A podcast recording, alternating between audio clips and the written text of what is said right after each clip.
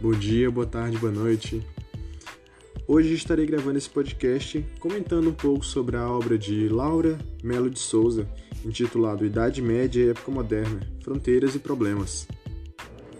A autora é essa, que é historiadora e professora universitária brasileira, autora de estudos pioneiros em áreas como história sociocultural e político-cultural de grande importância para a historiografia da história colonial brasileira, como por exemplo o livro O Diabo e a Terra de Santa Cruz ou O Sol e a Sombra.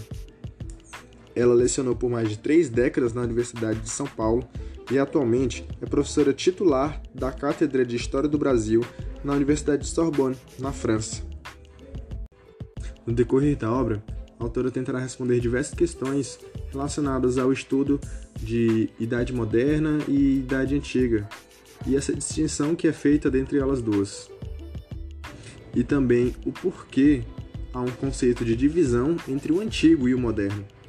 Daí, ela passa a levantar diversos pontos, como por exemplo o emergentismo de grandes cidades que pode diferenciar a Idade Moderna de uma época medieval ou mesmo os avanços científicos, colocando-se até entre aspas, podendo-se dizer, até porque na Idade Medieval já havia sim um avanço científico eficaz, mesmo que ele fosse limitado somente por parte da Igreja.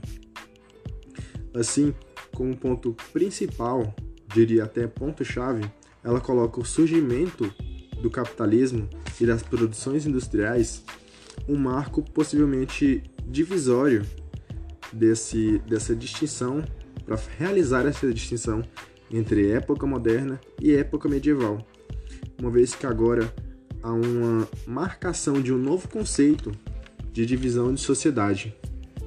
Mas diz também que não se pode colocar uma barreira nessas duas épocas, até porque a idade medieval e o mundo moderno não estão entre uma barreira, mas sim dentro de uma fluidez de ideias. O mundo moderno, ele tem total influência do mundo medieval.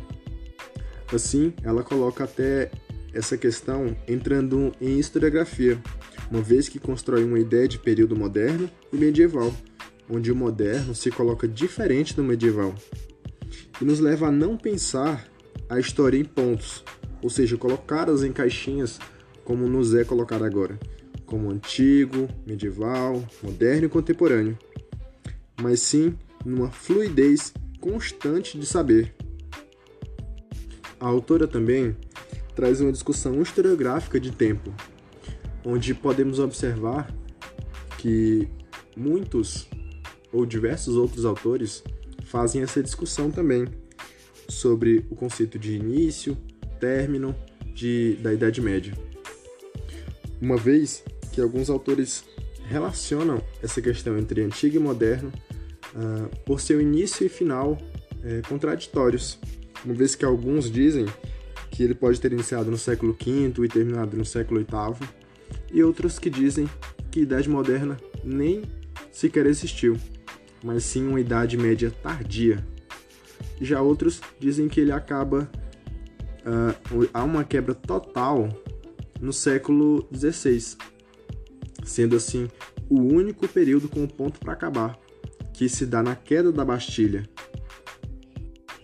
Seguindo adiante, ela traz uma citação deveras perspicaz, onde diz que o homem moderno ele é herdeiro do mundo medieval, principalmente porque ele nasce as instituições, principalmente o Estado, como bem havia dito na, sobre a questão do surgimento do capitalismo e das produções industriais, mas que, porém, há uma desqualificação do antigo pelo homem moderno.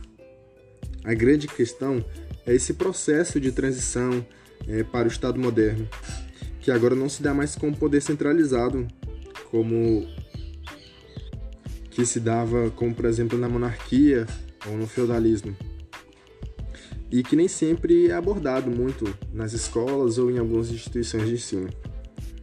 Além de um convencionamento de locação de datas específicas para cada período.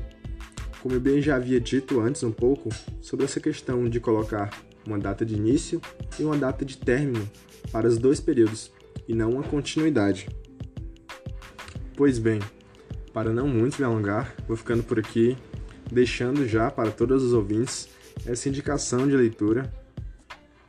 E também espero ter sido bem sucinto nas minhas ideias e também espero ter aguçado um pouquinho de curiosidade em todos acerca desse assunto que pode nos levar a discussões bem mais longas do que nesse podcast.